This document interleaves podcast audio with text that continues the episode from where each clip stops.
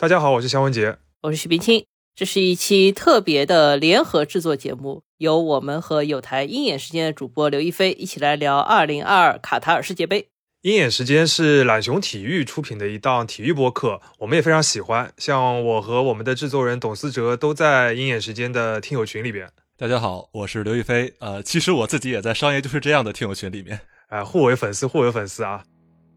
那之前商业就是这样，就做过几期和体育相关的节目嘛。鹰眼时间在这方面呢，肯定是更加专业的，所以这次刘老师就联系过来说，我们可以一起做一期节目，来聊一聊和卡塔尔世界杯相关的一些商业话题，我们就一拍即合了。那这里也要做个广告啊，就是鹰眼时间在本届世界杯期间是精心准备了一系列特别节目，然后非常的丰富扎实，有兴趣的朋友们也可以订阅关注。那我们就开始吧。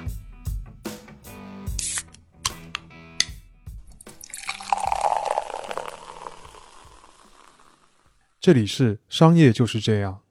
那我们就开始进入正题啊。这届世界杯确实是有很多特别的地方，因为它是第一次在中东举办的世界杯，那举办的时间也是因为当地的气候原因，就非常罕见的从往年的六七月改到了今年十一月才开始。那在物理意义上，它也是最小的一届世界杯，呃，因为主办国卡塔尔它的国土面积一共也才一万多平方公里，其实比北京还小。而且比赛的绝大多数球场其实都集中在首都多哈，呃，我们可以打个比方，几乎是相当于在北京的五环内来搞世界杯，想想就挤啊。当然，这届世界杯最引人关注一个特征就是贵，还是在前两年，其实网上就已经开始盛传一个数字，说卡塔尔为了这届世界杯花了两千两百亿美元。要知道，上一届俄罗斯世界杯花了一百四十亿美元，已经算是历届之最了。卡塔尔这次直接是上了一个数量级。对，不过我们后来查了一下，其实这个数字是根据在二零一七年卡塔尔的前任财务部长在一次采访中他说的。他的原话是：“我们现在每周花掉大约五亿美元，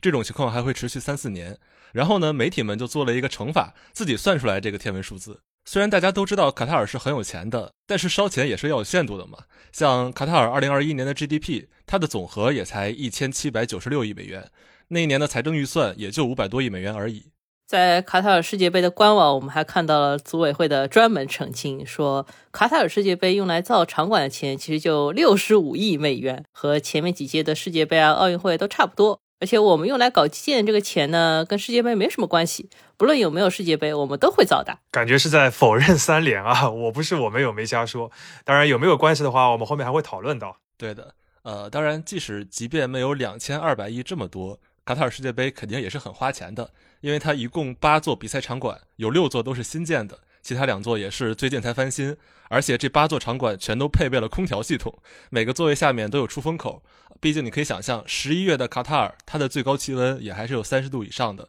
另外，它还专门建了一百八十多家酒店。是作为参赛各支球队的驻地，而且也用来欢迎各国的球迷。那球迷们也可以通过三条地铁在各个球场之间来回穿梭，而且这些地铁都是在世界杯筹办期间专门建好的。呃，总而言之一句话，一切都是新的，新新新。没错。那像这样的话，大家也免不了会有一个问题，就是卡塔尔为什么要像这样费尽心力的来办世界杯？那投入那么多钱，到最后能赚回来吗？或者说，就算能赚的话，到底是谁在赚钱？那么今天我们就来算一算卡塔尔世界杯它的一个经济账。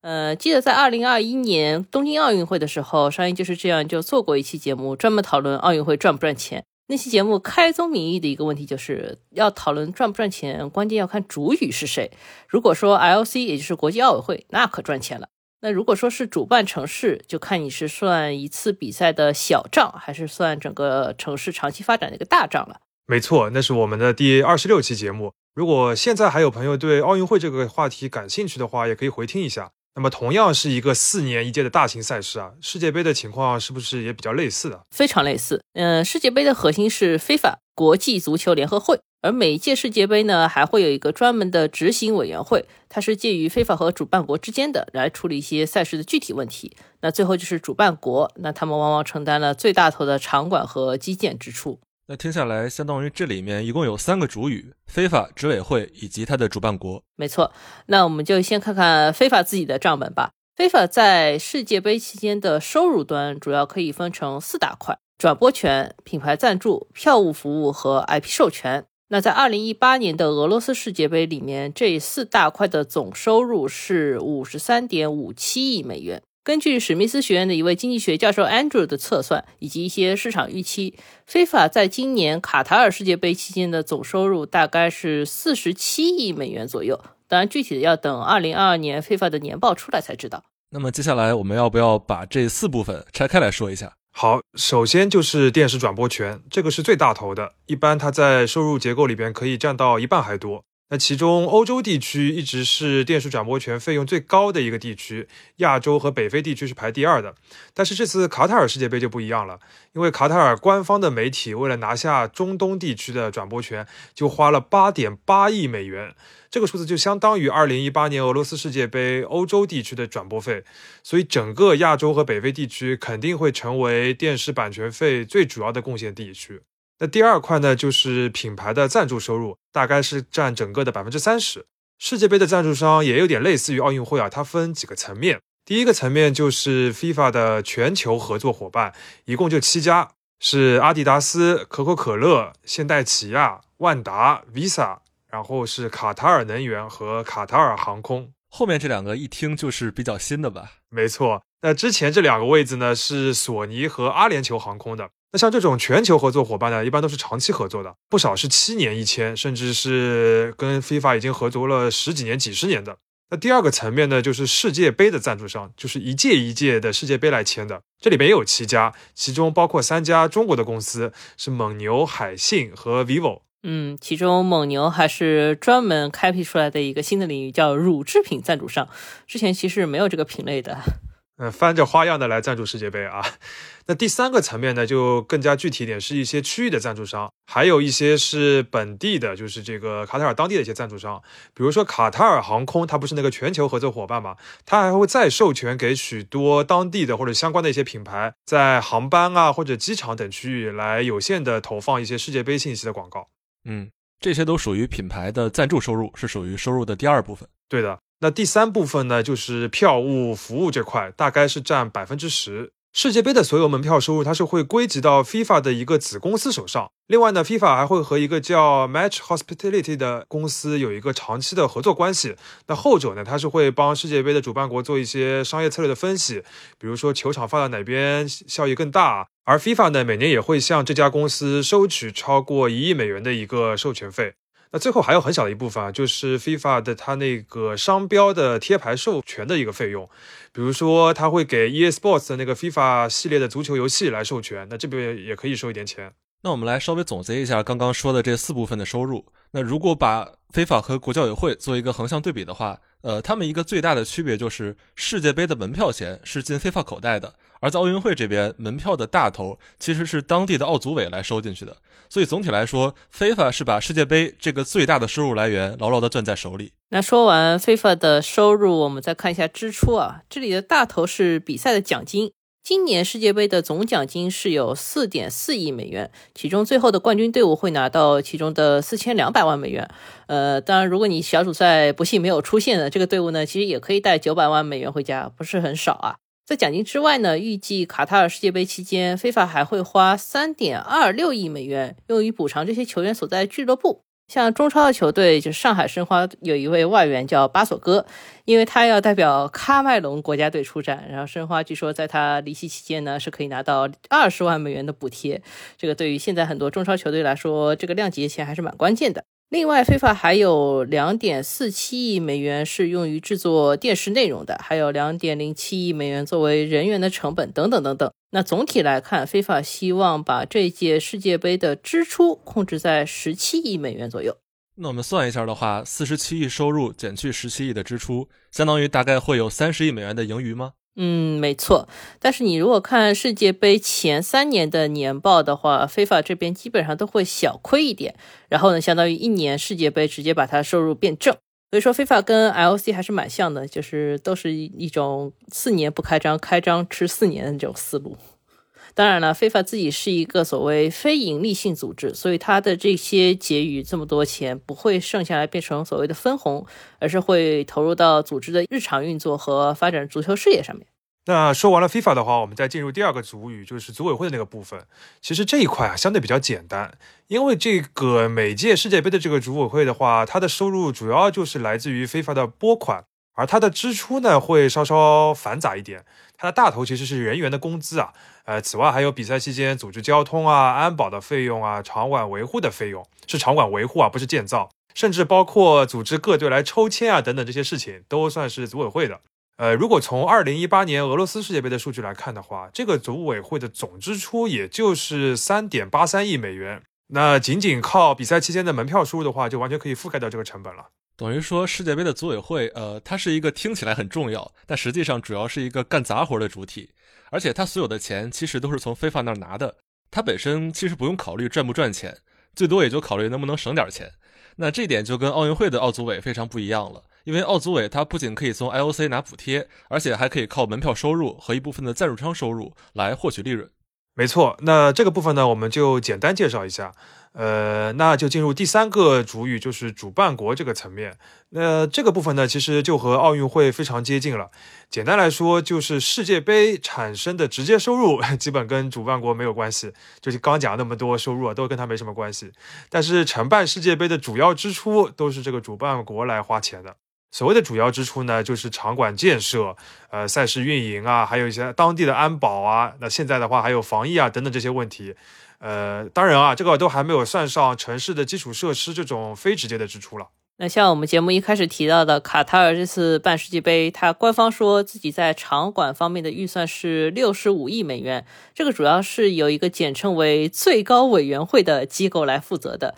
那至于传说中的两千两百亿美元支出呢，那就是整个国家在买单了。对，那到现在的话，世界杯的这三个主语我们都分析完了。呃，那么接下来主要要回答最开始的问题，就世界杯到底赚不赚钱？简单的结论就是，所有的进项几乎都归非法，那所有的出项几乎都靠主办国，另外非法还会稍微补贴一些。呃，如果你一定要算总账的话，其实也有专门的学术研究啊。这个研究统计了从一九六四年到二零一八年每一届夏季奥运会、冬季奥运会和世界杯这三大赛事的收支状况。那这里的收入呢，其实就不分这个主体是 IOC、FIFA 还是组委会、主办国之类的主体，就是混合在一起。呃，但是呢，它也不考虑像旅游收入这些潜在的经济效益。那支出方面呢，主要用的也是类似于。运营数据啊，或者说基础建设这些看得着的数据，那由于年份跨度比较大，涉及的国家也多，所以这个研究呢，就是做了一些平均值的讨论，然后包括把这个货币数据呢都折合成了二零一八年的美元购买力水平。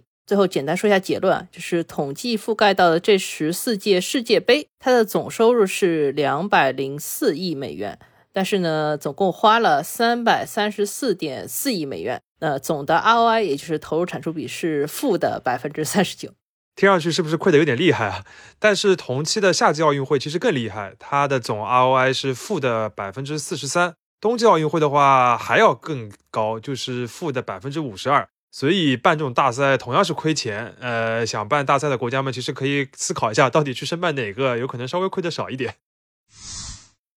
其实我们刚才算了这么多数字啊，归根结底就是一句话。就是对于主办国来说，世界杯其实就是赔本赚吆喝。但是另一方面，我们又看到了一个现象，就是跟奥运会不一样，现在大家办世界杯的热情，其实这几届还是挺高的。没错，你像奥运申办的候选国都已经少到就不用选举了，大家直接就确定了。但是世界杯还是挺抢手的，而且还有个趋势就是联合举办。你像二零二六年的世界杯，就是美国、加拿大和墨西哥来联合举办。这个好像也很好理解，都在北美，大家合着分摊一下成本嘛。所以核心的问题就是，大家争着要赔这个本，那赚来的到底是什么吆喝？或者说，我们该怎么样量化这些吆喝呢？呃，我们可以先不说这届世界杯。那从过去的经验来看，这些吆喝大概可以分为几个部分。第一部分就是最简单，但是也最虚的一个词——热度。关于世界杯的热度，嗯，最近能听到很多球迷都在说一句话：“青春不过几届世界杯。”也也就是说，这个世界杯四年一届的周期就确保了它是一个有稀有度和关注度的东西了。是的，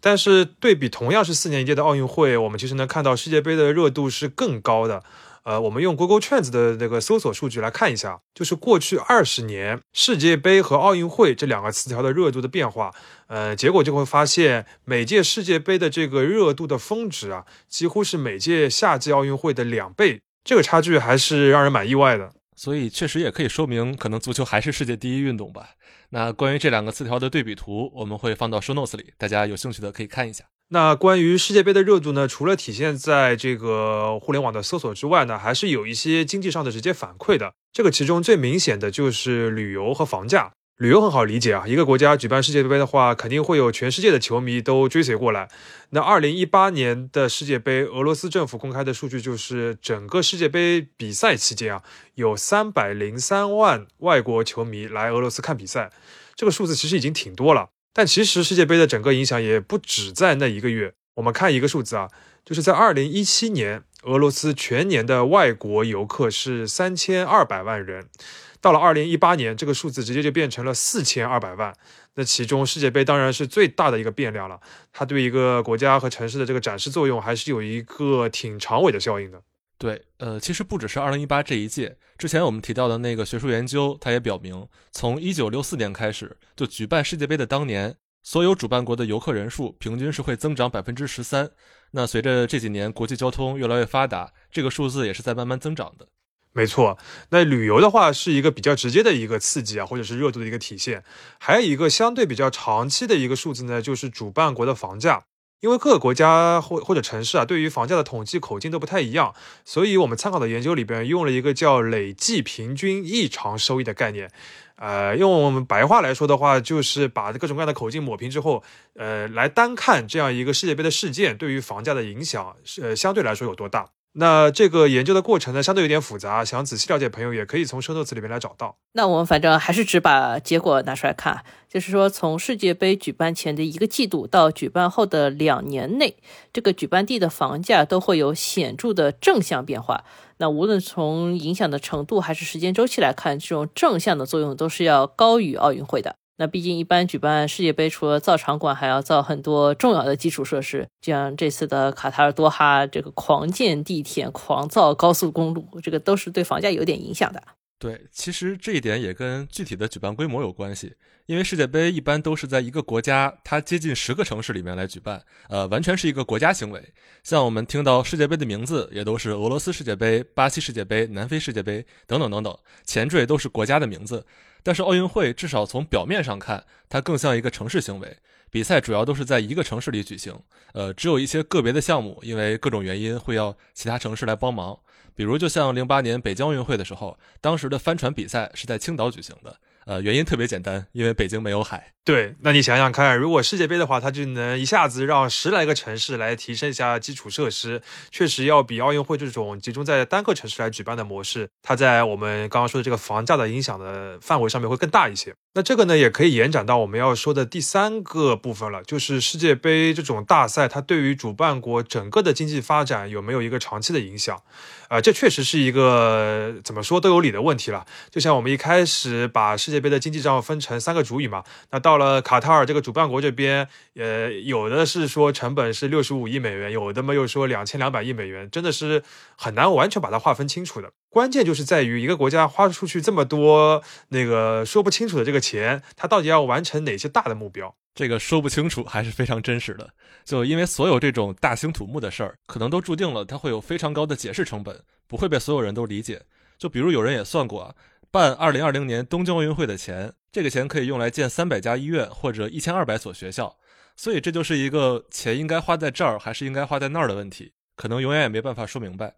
哪怕这届赛事能带来再大的经济发展的效果，也一定会有人他的短期利益受到损害的。但是毋庸置疑的是，从主办国的角度来考虑啊，呃，你办一次世界杯或者奥运会这种大赛，确实是可以让他们有一个做大事的一个契机。往早了说，比如像一九六四年的这个东京奥运会是个很经典的案例，就日本当时花了三十七亿美元来建设新干线，一方面是改变了城市的面貌，呃，另一方面的话是通过这种非常先进的交通网络，开始把全日本的劳动力都能汇聚到东京，也为那段时间日本经济的这个腾飞打了一个重要的基础。嗯，这种杠杆可能一般来说对于新兴国家来说是特别有用的，但是如果从全局考虑的话，其实对于发达国家，具体到足球产业里面也算是一个很有效的杠杆。因为二零零六年德国办世界杯的时候，这个组委会花了十四亿欧元来翻新球场和训练设施。呃，因为德国有很多现成的球场嘛，所以说这个翻新的费用要比卡塔尔少很多了。但是即使是十四亿欧元，平均到一座球场也有一亿多。那当时的话，俱乐部其实根本掏不出这个钱来修这个场的。但是为了办世界杯，对吧？然后德国政府就把这十四亿欧元给出了。虽然在零六年的时候，这个德国队本土作战是没有拿到冠军啊，但是当时开始培养的那一代球员，在八年之后就开花结果了，拿到了世界杯的冠军。然后出了成绩，比赛的商业价值也会变得更高。你像现在德甲，呃，本赛季啊，光是转播收入这一项就有十四点六亿欧元的收入，正好是跟当年那个翻新球场那个投资是一样的。对，所以说对于主办国来讲，无论是大的层面还是小的这个足球产业层面，办世界杯其实都是一个杠杆，关键就在于看你怎么解释这个杠杆它带来的收益。嗯，那现在我们就相当于已经把办世界杯的三个好处都说到了。简单的来说，就是给国家做广告，拉动像房价或者旅游这些短期效益，以及为国家的长期发展做杠杆。像刚才我们算的这些账，基本都是集中在主办国这个角度。其实，如果把世界杯本身当做一个商业产品来看的话，呃，它也有一个比奥运会更大的优势，就是它的发展上限非常高。这个怎么说呢？是因为奥运会其实所有国家都可以参赛，每届夏季奥运会大概是有两百个代表队左右，但是呢，它的体量也就这样了。你两百个代表队和两百零五个其实也没有什么本质区别。但是世界杯就不太一样了，像现在的世界杯是每届有三十二个代表队进入正赛，到了二零二六年，现在已经确定会扩军到四十八个代表队，这就意味着世界杯会有相当大的增值空间，会有更多人进来玩。嗯，而且从下届开始，亚洲区的名额好像会从四点五个变成八点五个。就比如说万一啊，我们说万一中的万一啊，就是中国男足打入了下届世界杯，那这个想花钱的公司可就多了去了。对，其实世界杯本身它扩军的一大动力，呃，就是想从一些新兴的足球市场来赚钱。其中非常有代表性的就是像中国和美国。哎，不知道你们听没听过一个词叫“美中不足”？没听说过，但是隐隐觉得是个梗。是的，就是说美国和中国的男足水平都不行。但其实，呃，这是一个之前的说法了。最近几年，这个状况已经在发生变化。呃，尤其是美国这边，这几年美国人对足球、F 一这些体育里面传统的欧洲运动是越来越感兴趣。像今年的艾美奖最佳剧集，甚至就是《足球教练》第二季，Ted Lasso。嗯，那体现在商业价值上最明显一点就是足球赛事在美洲的版权价格越来越高了。我们以五大联赛里面商业价值最高的英超为例。去年英超是和 NBC 达成了一个新周期的版权合作，这个价格是六年二十七亿美元，而上一个六年周期这个单子才十亿美元嘛。对，虽然是跟 NFL 这种一年一百亿的这个疯狂的价格是不能比，但是至少足球在美国的这个增速是非常惊人的。今年年初，美国的财团来收购英超切尔西俱乐部的时候，当时的成交价是四十二亿美元，也是足球历史上最高的一个俱乐部收购价格了。所以也能看出来，美国人现在对足球是多么感兴趣。那中国这边虽然这几年因为各方面的原因，市场对于国外足球联赛兴趣有点下降，但是世界杯还是独一档的嘛，没有受到什么大的影响。呃，包括说有些市场消息是这一届的央视从非法手里面拿到的版权价格依然是创历史新高的。另外，抖音集团今年是第一次拿了世界杯的版权。那即使不考虑世界杯能带来的用户量啊，现在抖音光自己招商已经回本了。所以说，即使中国男足没有进世界杯，那世界杯在国内依然是一个全民事件。总之啊，世界杯是一个越做越大的蛋糕，大家都想往里边挤。那么长期来看的话，办世界杯对于一个国家来说，确实是会更加有吸引力的。那前面说了这么多，我们算是把世界杯这个产品说的比较透了。但是我们好像还是没有真正聊卡塔尔世界杯的一个特殊之处，就是卡塔尔本身。对，这是世界杯最大的一个特点。呃，那我们先来说说关于卡塔尔消极的地方吧。就简单来说，卡塔尔其实它不太适合来办世界杯，原因有很多啊，比如它天气太热啊，地方太小，包括文化偏保守等等等等。想要承办一个这么大的全世界规模的盛会，其实还挺难的。其中呢，最难的一个点其实是所谓的名正言顺，因为 在很多人看来，就是可能卡塔尔根本就不应该获得这届世界杯的一个举办资格。那这个呢，就是关于世界杯竞选当中的一些腐败问题了，其实也是一个公开的事实了。像之前 FIFA 的主席布拉特，就是因为这个贿选的丑闻，直接被 FBI 给搞下台了。啊，这跟 FBI 有什么关系啊？具体大家可以去看当时的资料哈。反正就说一个事实，就是当时是美国在和卡塔尔竞争2022年世界杯的主办权。啊，那这就说得通了。嗯，但是这么多年过来了，呃，生米也已经煮成熟饭了嘛。最后这个举办地也没有改，而且随着美国人对足球的热情越来越高，他们对于卡塔尔的这个打引号的怨念也是越来越深。十一月九日的时候，奈飞就出了一个纪录片，相当于是起底了国际足联历史上最大的这个腐败丑闻，呃，也算是蹭了蹭世界杯的热度吧。奈飞也很狠啊，这个片子里面的内容是非常劲爆的，名字叫 FIFA Uncovered，这个节目也是强推。对，这算是关于整个卡塔尔举办的最大的一个消极因素吧，本身就是一个负面。那第二个消极因素就是。卡塔尔虽然是很有钱的，但是有一些客观条件并不是靠钱就能完全解决。呃，比如我们一开始说的，卡塔尔的气候实在是太热了，所以把世界杯从夏天改到了冬天。但是这样一来的话，相当于全世界的足球联赛，它的节奏就都被打乱了。因为正常情况下，一般欧洲的联赛都是呃每年的八月开赛，到第二年的五月底结束，然后球员们大概会有一个月的时间可以用来休息调整，然后国家队也可以集训。一般每年世界杯的开幕都是到六月中下旬的时候开始，呃，但是呢，这届世界杯放到了联赛中间，所以世界杯开幕和之前最后一轮联赛之间只隔了一周，这就导致很多国家连踢友谊赛的时间都没有了。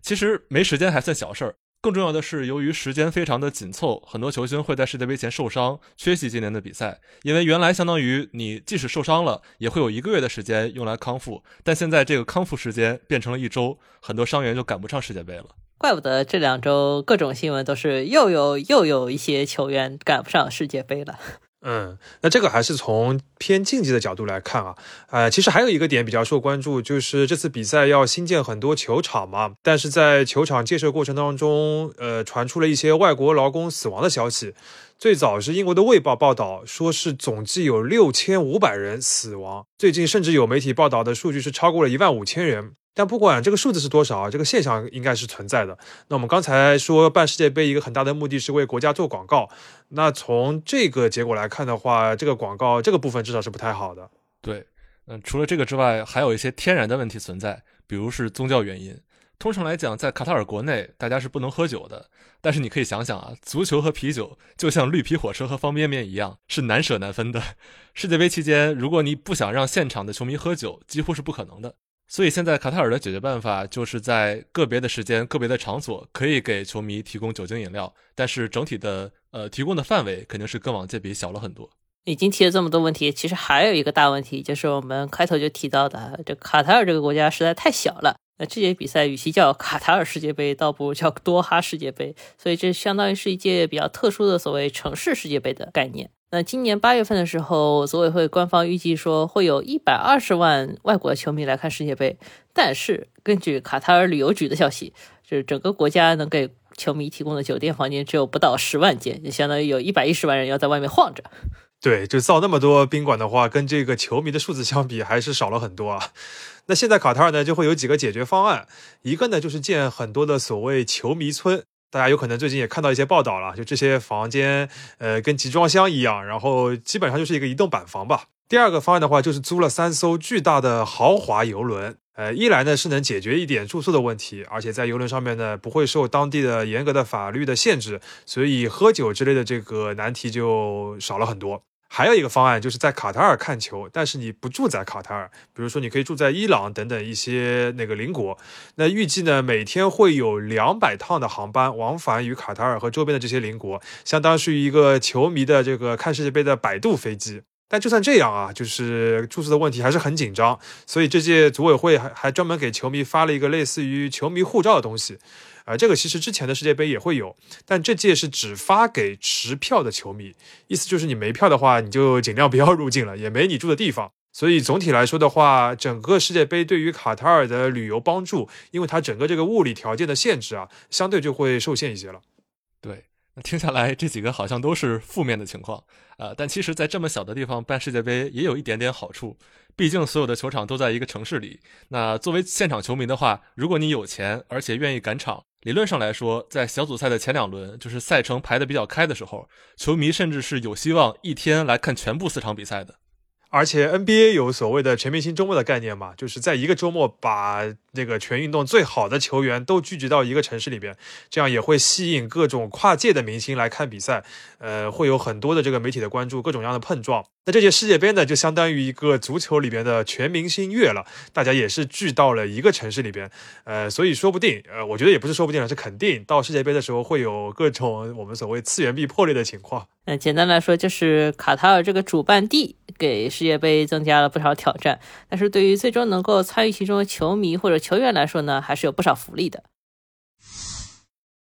那么说到最后，我们再来回到卡塔尔办世界杯，它的一个底层逻辑就是这个国家它本身也有一些更加具体的焦虑，想要来靠世界杯解决。对，就是我们刚才讲那么多消极的层面啊，但是对这个国家来说，它肯定是看到了一些积极的方向。那其实这个逻辑呢，也不是什么新问题了，就是卡塔尔和许多的中东国家一样，是一个十分依赖石油出口的资源型国家。能源呢是卡塔尔富起来的一个根本原因，或者说是唯一原因。但是总有一天，石油会被开采完的，或者说石油呃这个市场会受限的。那截止到今年呢，卡塔尔的石油储量还有二百六十亿桶。按照现在的开采速度的话，大约是四十五年之后，石油就采完了。那采完之后怎么办呢？所以这些中东国家都想各种的办法来转变产业的结构，这个甚至是他们这些国家的一个经济发展的主旋律了。那像卡塔尔呢，它是在二零零八年的时候就提出了一个国家愿景二零三零的一个计划。一句话来概括，就是从人文、社会、经济、环境等等方面入手，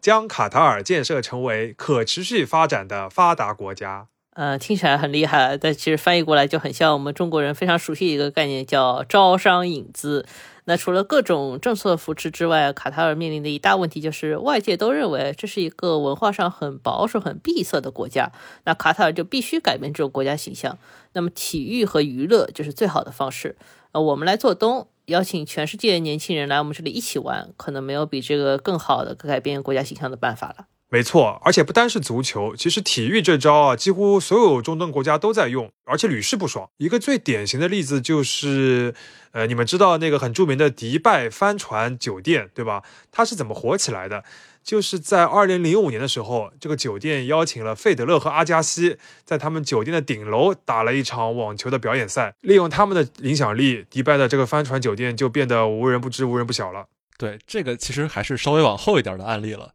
最早用这招的，可能还真就是卡塔尔本身。因为一九九三年的时候，当时卡塔尔网球公开赛就已经开始举办了。那么最近几年，像 F1 的分站赛，已经有好几个中东国家都在举办。呃，这其实都属于同一种方式，就是把全世界的人来引进来。那除了引进来之外，当然还要走出去啊。呃，这几年的话，像卡塔尔啊、阿联酋啊，包括沙特的一些主权基金，他们都会去买很多的体育的球队。他们现在分别是拥有了巴黎圣日耳曼、曼城、纽卡斯尔联这些足球的顶级豪门。其中，这个纽卡斯尔联在沙特人的帮助之下，也是正在变成豪门的路上。其实，类似的体育投资还是特别多的。这样讨论的话，可以说好久啊。但是核心逻辑都是一样的。就是通过体育和娱乐来展示自己国家所谓开放、包容、年轻的形象，然后为整个国家的经济转型来做广告。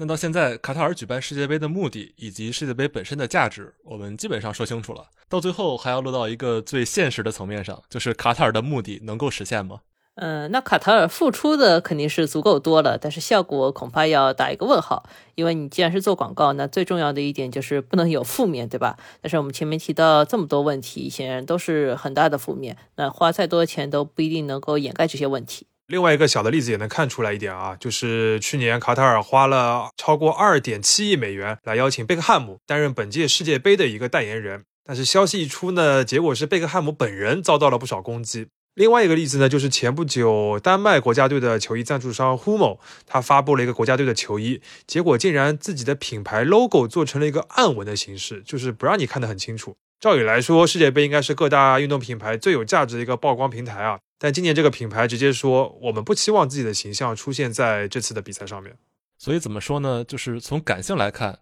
卡塔尔在筹办过程中已经暴露出挺多非常糟糕的问题。但是从经验来看的话，呃，其实很多大赛之前都会遇到各种各样的负面新闻，甚至说遭到抵制。但是，一般随着比赛的进行，体育本身的魅力也会让大家渐渐把这些给忘掉吧。呃，可能到后来这些负面会稍微淡化一些。呃，我们很难说这个是一个好事还是一个坏事。从好的角度，你可以说这是体育的力量能够让全世界说同一种语言，在同样的规则下团结在一起。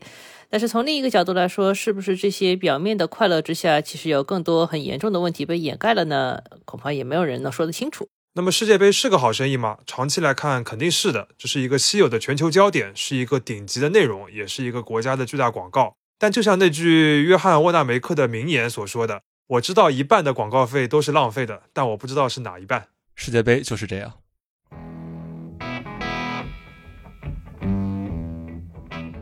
感谢收听这一期的商业就是这样。你可以在苹果播客、小宇宙、喜马拉雅、网易云音乐、QQ 音乐。荔枝等平台收听我们的节目，微信公众号“第一财经 e magazine” 也会推送每期节目的内容。如果喜欢我们，欢迎你在苹果播客给我们五星好评，并期待你在各个平台与我们交流。尤其欢迎分享你感兴趣的话题。下期见。